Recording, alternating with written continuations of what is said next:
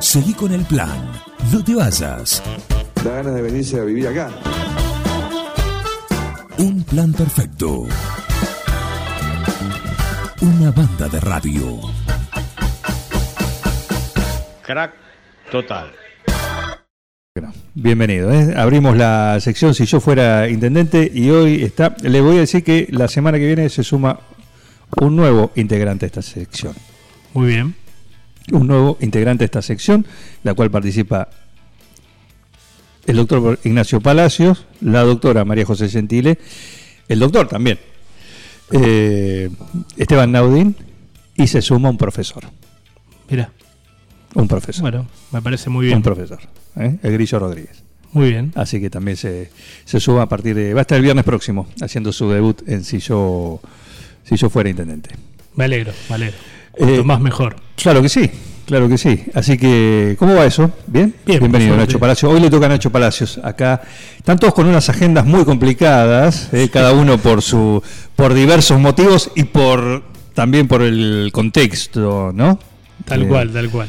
Mil disculpas que no pude venir antes. No, no, esto es. eh, siempre se recupera igual, pero es más que entendible porque también. eh, y, y quería hablar con vos en esta ocasión que, que cuentes, si se puede, ¿sí? el movimiento que hay del radicalismo interno Sí, como no. a nivel, a nivel radicalismo. Radicalismo, no solo lo local, ¿no? Sino. ¿Qué pasa en el radicalismo? Se quieren ir, quieren romper. Uno lo escuchó con lo que pasó hace una semana. Repudiable, por supuesto, como ya lo hemos dicho, pero eh, ese repudio, esa cosa, duró 24 horas. Sí, Eh, Después ya volvió todo a su curso y cada uno volvió con, con sus banderas, ¿sí? cada, cada sector, eh, y desde ahí no se mueven. Pero hubo un- algunas voces, pocas, muy pocas, en las cuales se notó algún tipo de cordura. Una de ellas fue Facundo Manes. Sí, sí, sí. Coincido. Eh, Y me llamó la atención porque dije, rompió como, epa, en un junto por el cambio, convulsionado internamente. Digo, acá pasa algo. Y es la pregunta, ¿ahí pasa algo? Sí, a ver, eh, parece eh, va- varias cosas ¿no? sobre la, la situación del radicalismo. Eh, primero, el radicalismo de la provincia ahora está comenzando un proceso de elecciones internas. Nosotros hemos realizado la, la convocatoria Ajá.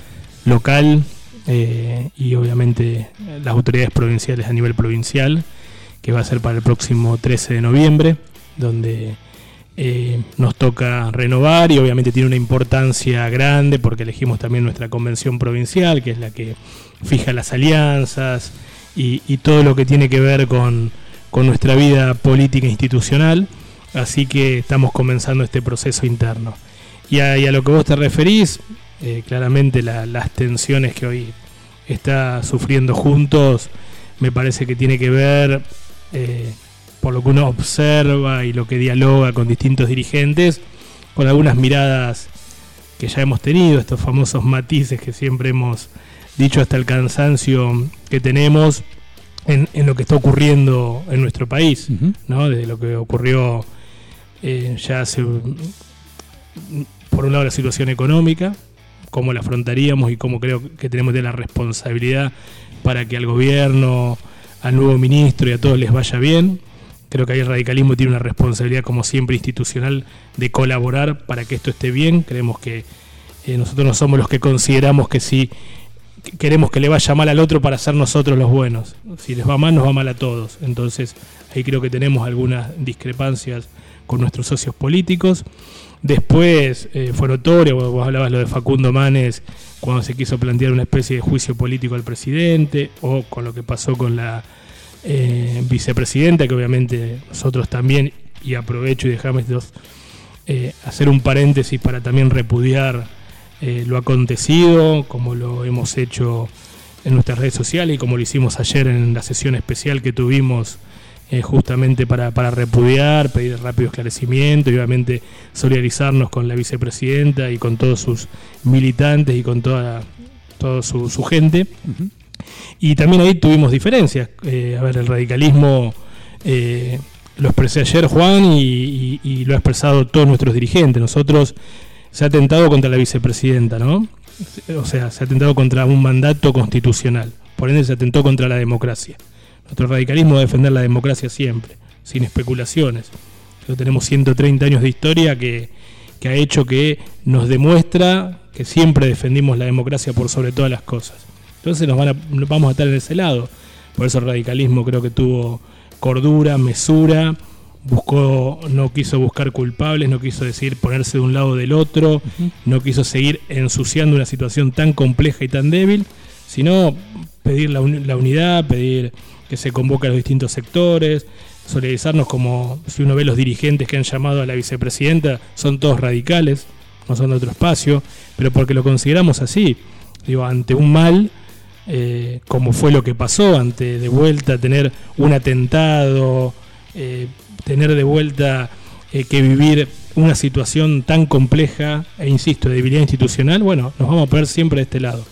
Y creo que en eso es donde hay algunas diferencias que ya vienen de hace un tiempo, que, que, bueno, son, ya son notorias y que eh, veremos cómo se suscita de acá adelante y donde tenemos obviamente eh, que ver eh, cómo se va desarrollando el tema de las primarias, donde hay una mirada del gobierno nacional de eliminarlas.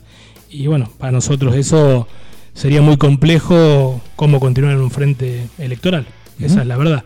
No, no, no vemos un camino juntos si no tenemos una primaria, si no tenemos una forma de poder eh, de- definir nuestras diferencias eh, electorales. Así que eh, creo que todo eso hace que tengamos un- algunas diferencias que ojalá se salden, ojalá no sean tan, no salgan tan a la luz en un momento tan complejo, pero que son la verdad. No, no hay por qué ocultarlo. No, es que aparte están a la vista de todo, es, es- es fácil. notorio. Es No. notorio y es, eh, digamos, es casi necio decir está todo bien. No, no, por supuesto. Porque dentro de, de la misma coalición, los distintos integrantes tienen sus intereses y aún dentro de esos mismos integrantes, cada uno a su vez tiene sus cuestiones internas. Es así, es, es no. así. Y que no se resuelven internamente, pues se resuelven en los, en los medios, en las redes sociales, porque eh, la presencia y el casi como el echar frases constantemente, ¿sí? que todo es se, se multiplica y se replica, eso se hace más que público. Entonces, Sí, igual, igual ahí, déjame digo, hacer una diferencia. El, el radicalismo, las diferencias internas las la salda porque es un partido político. A ver, nosotros tenemos nuestros mecanismos Sí. y una vez el que gana, acompañamos. Digo, Ujú. Hoy nuestro presidente a nivel profesional es Maxi Abad. Vos sabés, Juan, que es de un sector interno distinto al mío y lo acompañamos porque es nuestro presidente. Eh, creo que los otros sectores políticos, al no ser un partido político justamente, no tienen forma de saldar esas diferencias y son públicas. Claro. Y eso terminan perjudicando y repercutiendo en el frente, porque eh, la- terminan... eh, a ver, lo, lo que pasó la, la semana pasada, dirigentes de un mismo espacio político, del PRO, eh, reclamándose por la seguridad de Cristina, uno diciendo una cosa, otro el otro, No hay y, y la verdad que Imagínate si son gobierno. Bueno, ese es un punto. Y otro, para nosotros politizar la seguridad es lo más complicado que tenemos. ¿Cómo nos vamos a sentir seguros los ciudadanos si se politiza la seguridad? Si nos ponemos no, de un lado o del otro un tema como este. La verdad es esa. Entonces es complejo la situación y bueno, tendrá que ser e- ese partido el que vea cómo solucionarlo. Creo que el radicalismo, insisto, está con una responsabilidad institucional y bueno, y trabajando para, para hacer una alternativa, pero dentro de los canales normales sin zafarnos, para decirlo de una manera. Estamos con Nacho Palacios compartiendo este espacio que tenemos con él y con otros miembros de otras fuerzas políticas para charlar justamente sobre distintos temas de actualidad y algunas cuestiones que tienen que ver con justamente el título. Si yo fuera intendente, el título de esta, de esta columna, y el otro día eh, se conocieron declaraciones del expresidente Dualde, en el cual planteaba ¿sí? la necesidad de eh, que no se vote más cada dos años. Que sea cada cuatro, cada seis, no sé, pero por lo menos que se cambie este sistema de votación cada dos años. Porque po- dijo algo que creo que desde el sentido común, porque el, hasta el ciudadano lo piensa, es decir, termina una elección y ya está pensando en la otra. Y aquellos que se hacen cargo están no solo arrancando una, una gestión, con lo que eso implica, sino que también eh, estar pensando un poco en, en lo que de cara a esa elección que es prácticamente un año y medio o a un año, porque desde que se empieza a hacer toda la, la campaña, la eventual paso, toda esa cuestión, eh, también, ¿no? Eh, es menos tiempo que esos dos años. Y también, una vez alguien me dijo, seis años es mucho. En este Per- país. perdón, eh, cuatro años es poco, ocho años es mucho. ¿Mm? O cuatro años es poco, ocho años es demasiado. También. También. Porque hay un sistema, hay un sistema que te va comiendo, hay un sistema que contra, si querés hacer algún cambio tenés que luchar, porque es muchos años arraigado en distintas cuestiones. Eh, y por eso me gustaría conocer tu, tu opinión al respecto. eh, Porque involucra también a lo que es la esfera Sí. municipal, ¿no? No, por supuesto. A ver, eh, hay, hay una realidad y, y coincido con, con el análisis que eh, se está siempre como viviendo en campaña electoral. Llega un punto que por eso el ciudadano percibe eso y se termina hasta enojando y cansando. Porque terminamos una elección y como bien se dice, ya se está pensando en la otra, los, los- partidos políticos y los dirigentes políticos. Esto, esto es la realidad. Pero bueno, también un sistema democrático como el nuestro, eh, que es joven, ¿no? que hay que entenderlo, eh, yo creo que hoy no sería oportuno. A ver, esto que hablamos, pensamos que los presidentes hasta la reforma constitucional del 94 duraban seis años Claro. y, y fueron pocos los que pudieron terminar el mandato.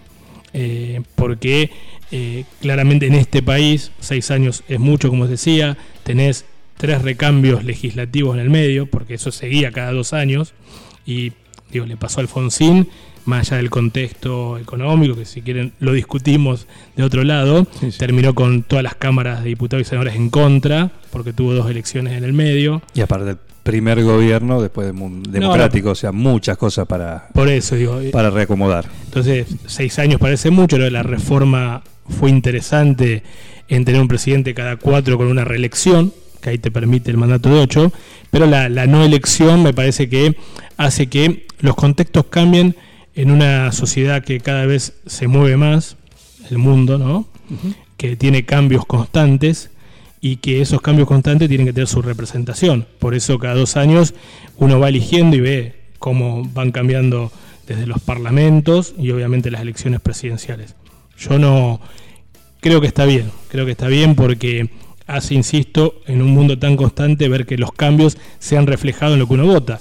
A ver, hace dos años atrás, dos años, tres, eh, los liberales casi no, no, no, no existían, no tenían eh, hoy tienen representación en la, en la Cámara de Diputados, en la legislatura y en varios consejos deliberantes y seguramente el año que viene van a seguir ampliando.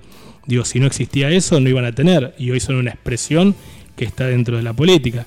Lo mismo nos pasa a los partidos, digo, al radicalismo. Hoy ha cambiado la composición del Frente Juntos porque tuvimos una elección, porque la sociedad está interpretando otra cosa. Por eso me parece que, que es importante y no coincido más en, eh, en este país, ¿no? Donde también esto que vos decías, y coincido, cuatro años poco, ocho es mucho, en este país no son los cuatro años de Sí. otro país. Eso me lo decía alguien que estaba en gestión. O sea, Sí, sí, no, que eh, comparto. un cuatro poco. años es, es poco, ocho años es mucho. Hacía hincapié en el recambio, en la necesidad del recambio.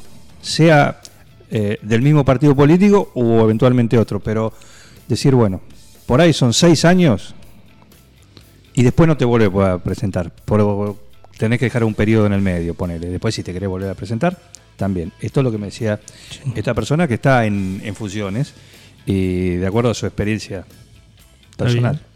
No, yo, yo lo dejaría como estoy. ¿Cómo está?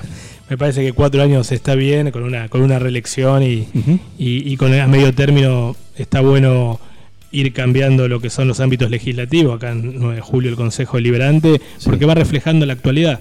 Si dejas mucho periodo no, no, no estaríamos viendo lo que está pasando. A ver, yo puedo ser intendente por seis años, ¿no? Tener dos años buenos y después cuatro años malos y la sociedad lo va, lo va a tener que pagar. Entonces con un recambio hace que esto se modifique. Bien. Eh, tenemos mensajes Y está viniendo para acá porque en un ratito va a ser su columna, hoy es viernes, viene entusiasmadísimo, estuvo viendo eh, el miércoles en el Movistar Arena, estuvo viendo a Dream Theater, así que viene con la crónica, todavía los pelos parados, hablamos de Pablo Mascheroni, pero aprovecha y dice, buen día, si se le puede consultar a Nacho por la plusvalía de los lotes, por ejemplo del provincial, que siguen sin poder escriturarse, y es un tema que trataban ayer. Sí, eh, así es. Ayer lo, lo tuvimos el tratamiento del Consejo Liberante.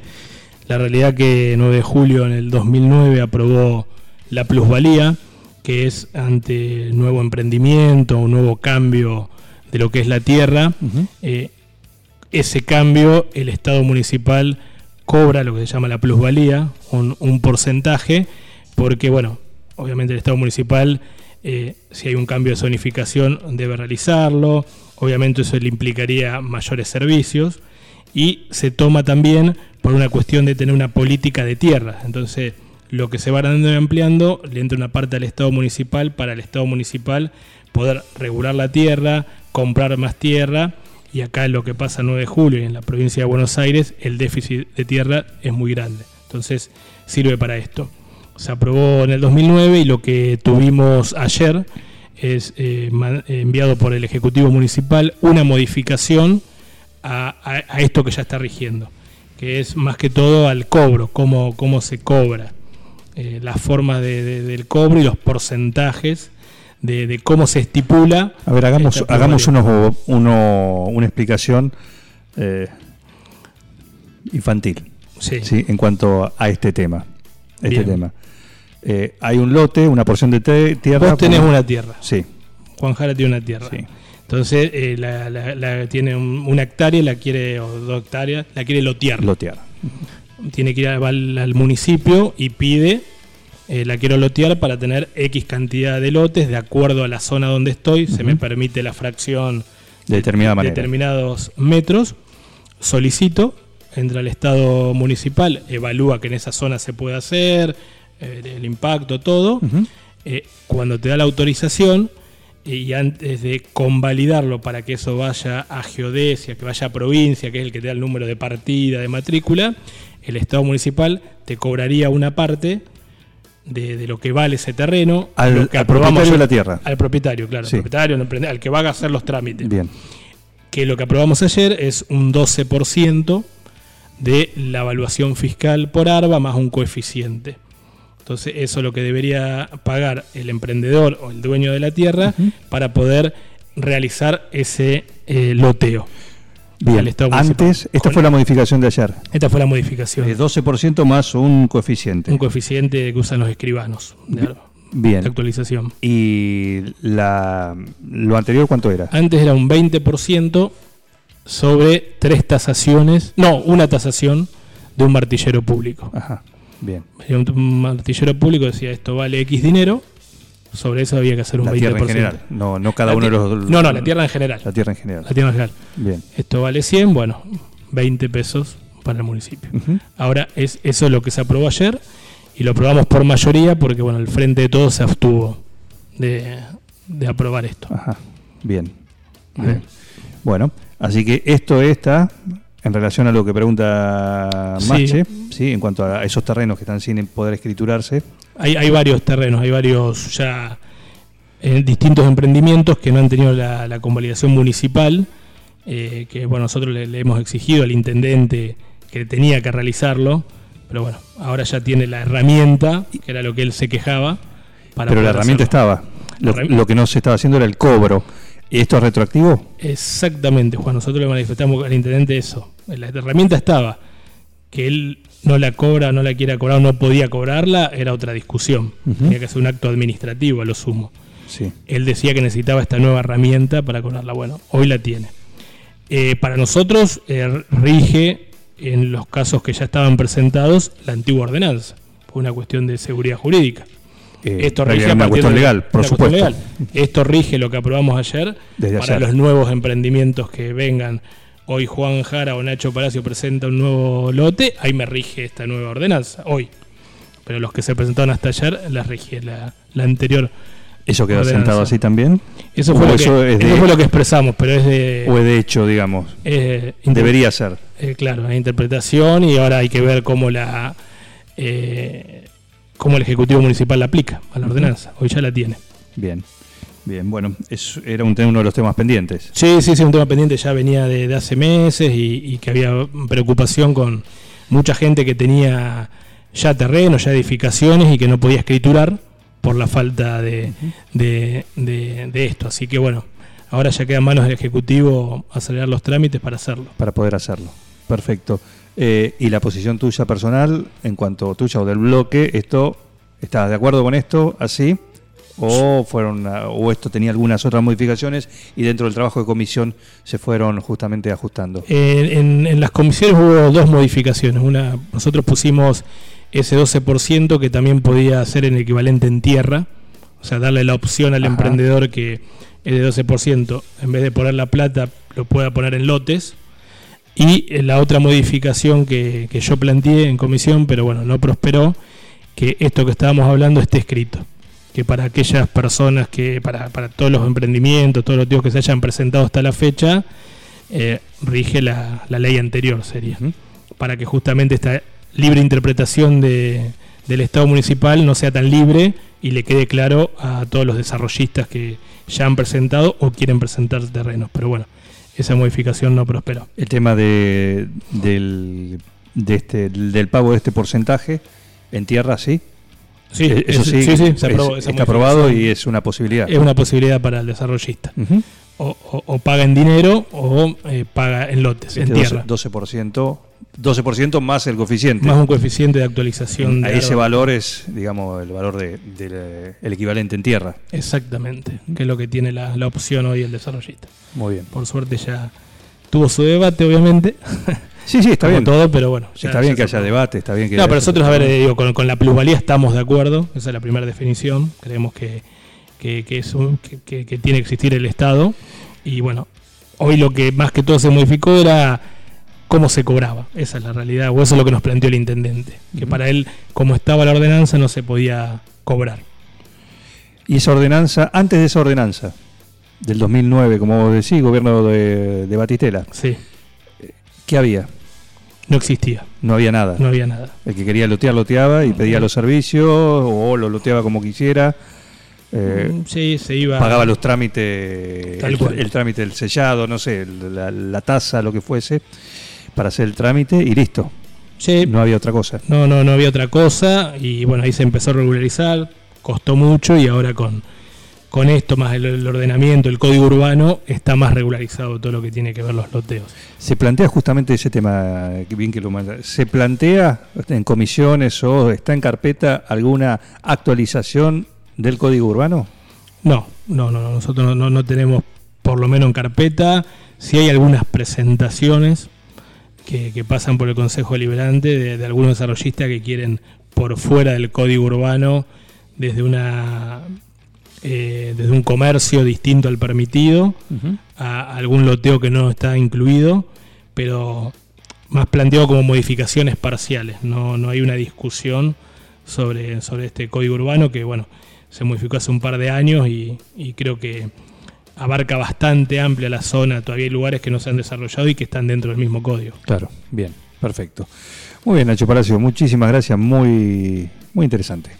Eh, Bueno. muy interesante. El agradecido soy yo, como siempre. ¿Votaste el ranking del rock del 9? Esta vez no, la otra vez había votado. Ah, se Jaqueca. cambió Había Jaqueca, perfecto, Y perfecto. ya se actualizó, todavía no. Cerró la cerró las- esta ventana que hicimos esta semana de voto libre, o sea, si votaste, podías votar de nuevo. Ah, El mes que viene va a haber otra ventana, otra Perfecto. semanita así de voto libre, así que ahí vas a poder votar. Igual es probable que la semana próxima arranquemos con la fase 2 del ranking del Rock del 9, en el cual se van a sumar temas nuevos de los que ya están participando también. Muy bien. ¿eh? Así que bueno. veremos a quién votamos. Bueno, eso sí. Ver a- vean a quién. el a voto quién es libre, ¿o ¿no? Por supuesto, como siempre. como siempre. Y ¿Eh? cada dos años. Y cada dos años. Exactamente. Y entre medio viene la interna y etcétera. Claro, nosotros tenemos interna ahora, imagínate. El lobby. El lobby. el lobby. ¿Y las internas cómo vienen? Creo que bien. Acá a nivel local, ¿no? Sí, eh, entiendo que bien, entiendo que bien. Todavía no, no, no nos hemos sentado eh, firmemente a dialogar con todos los sectores, pero bueno, eh, vemos que a nivel provincial hay, hay un espíritu de unidad partidaria, un poco esto que hablábamos al principio, tanto despelote que hay, creo que el radicalismo quiere por lo menos sentar fuerte y firme para lo que es el año que viene, y entiendo que a nivel local lo mismo, eh, insisto, no hemos tenido charlas profundas con los sectores, si algún diálogo, y todo apunta a que o a buscar la unidad partidaria o, o a una interna, pero con, con tranquilidad, con, con- con búsqueda de, de potenciar el partido, no, no como ha pasado capaz en otra oportunidad de... de- No de- 2015, No 2015. no tan, tan Tal cual, tal cual. sismático. ¿no? Exactamente, no, no, Eh, no con ánimo de ruptura, sino con ánimo de potenciar el radicalismo. Así que o la unidad o una interna creo que va a ser buena. Hay un espíritu en ese sentido dentro del partido. Y ahí la idea está de decir, bueno, que cada, eh, cada sección se arregle como, como le convenga, en el sentido de decir, bueno, mira, eh, si quieren ir internas, las distintas líneas que vayan, pero si hay lugares donde se, se acuerda, se acuerda. Tal cual, tal cual. Eso hoy sí. hay, hay una mirada más de, de- de la búsqueda del acuerdo, principalmente, y donde no hay acuerdo, Interna. habilitar la interna. Tranquilamente, sin problema. Nosotros estamos muy acostumbrados a eso y, y no lo voy a decir con ánimo de que nos gusta, pero nos parece sano, eh, nos parece la mejor forma de definir hacia las diferencias que haya. Eh, creo que, que el sistema democrático es importante, es el más perfectible y es el que tenemos, así que nosotros eh, felices y que se entienda bien de poder desarrollar una elección interna para elegir nuestras autoridades. No hay que tener miedo a una interna, eh, porque es parte de- del juego. Para nada. Si se pueden evitar, mejor todavía, porque significa que hubo acuerdo, o en el peor de los casos, pro- proscripción. Perdón. Pero No, sí. el- tomémoslo por el lado amable. ¿eh? No, no, por supuesto. Nosotros lo, lo- lo hemos dicho en, en- en el plenario el otro día, eh, la búsqueda eh, de- del acuerdo, pero si no, bienvenida la, la interna, sin proscripciones. El que quiera participar tiene todo su derecho y, y aprovecho para, para decirle que el 14 de octubre es el cierre de listas, así que hasta el 14 de octubre cualquier afiliado que cumpla los requisitos de la Carta Orgánica puede presentarse para, para, para ser autoridad, así que bienvenido. Un plan perfecto. Escuchá candombe, escuchá reggaetón, yo toco Una banda de radio. Esto es así, papá, bancátela.